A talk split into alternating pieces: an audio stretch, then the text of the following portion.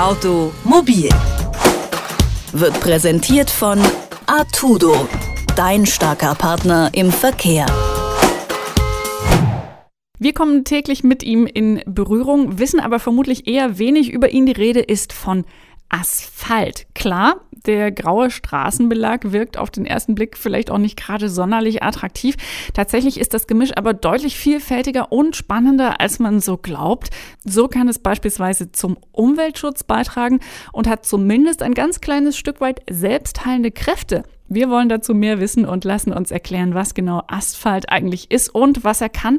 Und zwar von Bernd Henrichs. Er leitet den Bereich Öffentlichkeitsarbeit beim Deutschen Asphaltverband. Was es alles gibt. Schönen guten Tag, Herr Hinrichs. Ja, guten Tag.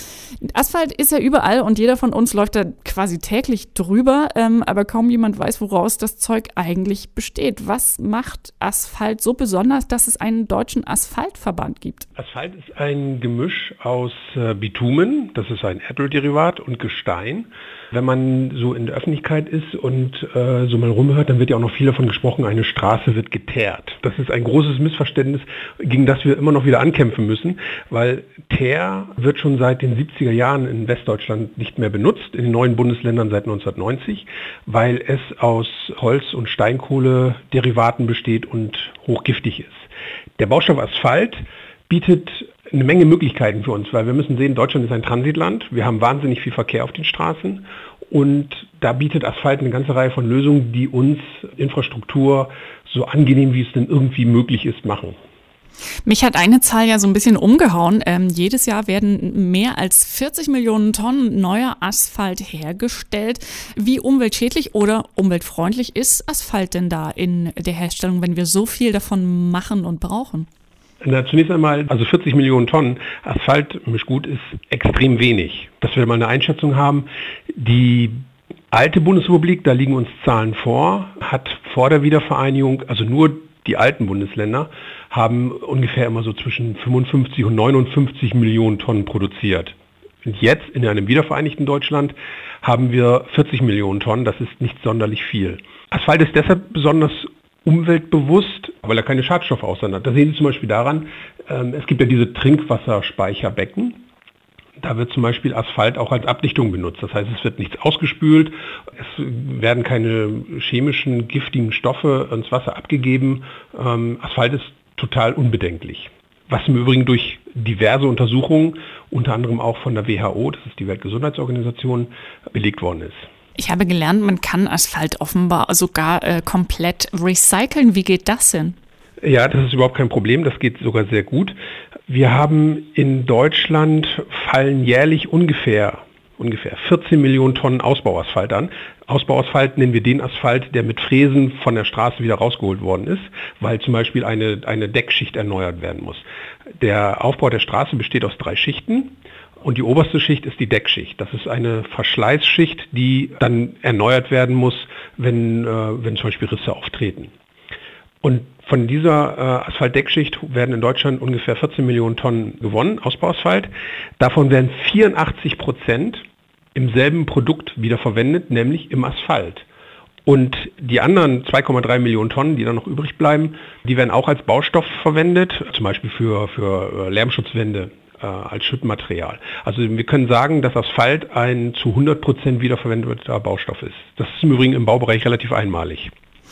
Es klingt ein bisschen, als, als könnten Sie meine Gedanken lesen und wissen, was ich als nächste Frage stellen will, denn Sie haben gerade schon die Lärmschutzwände äh, angesprochen, die an unseren Straßen, von denen es ja auch wahnsinnig viele gibt, wie Sie eben schon erklärt haben in Deutschland, ähm, die stehen überall rum, aber Asphalt kann auch da äh, an vielen Stellen äh, ganz hilfreich sein oder hat eine Lösung zu bieten. Es gibt ja mittlerweile äh, sogenannten Flüsterasphalt. Also wie kriegt ja. man den Asphalt zum Flüstern, sprich dazu viel leiser zu sein als im äh, Gegensatz jetzt vielleicht zu herkömmlichem Asphalt oder anderen Straßenbelegen?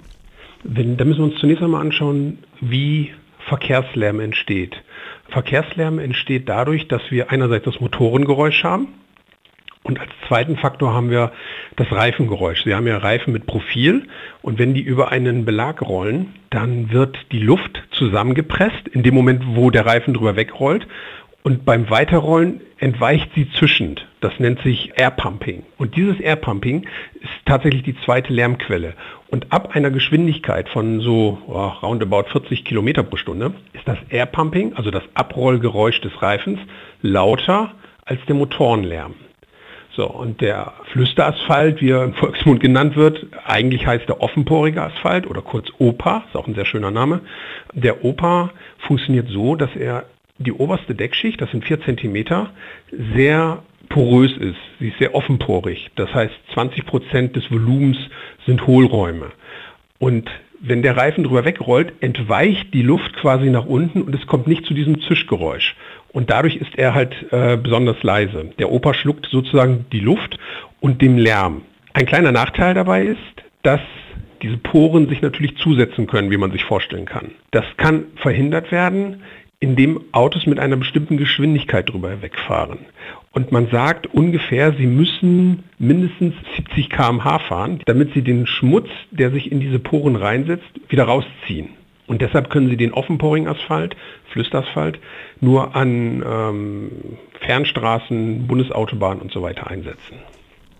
In drei Minuten Gespräch mit Bernd Hinrichs vom Deutschen Asphaltverband habe ich schon mehr gelernt, als ich jemals über Straßenbelege wusste. Aber damit ist noch nicht genug. Wir haben uns gerade über Opa, offenporigen Asphalt oder den, wie wir ihn als Laien nennen, Flüsterasphalt unterhalten. Es gibt aber sogar Versuche, durch Asphalt die Stickoxidbelastung zu senken. Was kann man sich denn darunter jetzt vorstellen?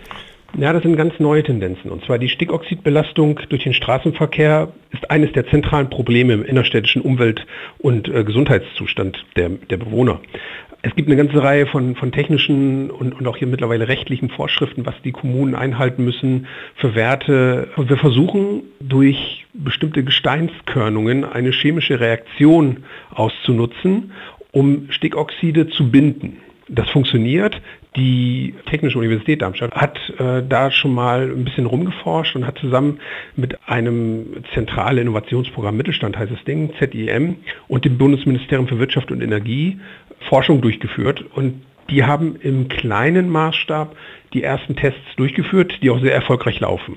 Ähm, wir bleiben vielleicht noch ein ganz kleines bisschen bei den Asphalttrends oder Forschung rund um den Asphalt. Ähm, Straßen müssen ja auch instand gehalten werden. Also Straßenbelege ähm, müssen häufig repariert werden. Es gibt Schlaglöcher, gibt es im Winter. Das gibt ganz schön viel Kosten für die Kommunen, häufig die dafür ja zuständig sind, ähm, für solche Reparaturen.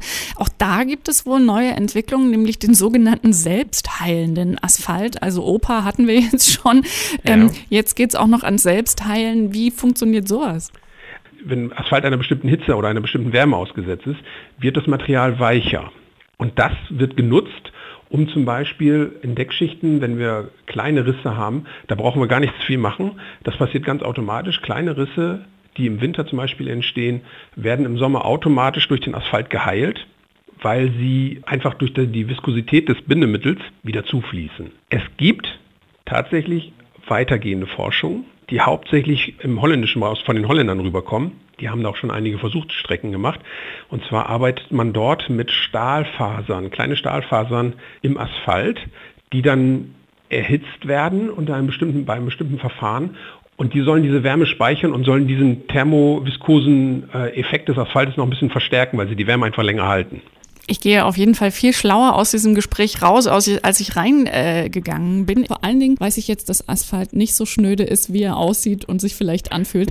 Was dieser Straßenbelag so alles drauf hat, das hat uns Bernd Hinrichs erklärt vom Deutschen Asphaltverband. Vielen herzlichen Dank, Herr Hinrichs, für das Gespräch. Ich danke Ihnen. Automobil wird präsentiert von Artudo, dein starker Partner im Verkehr.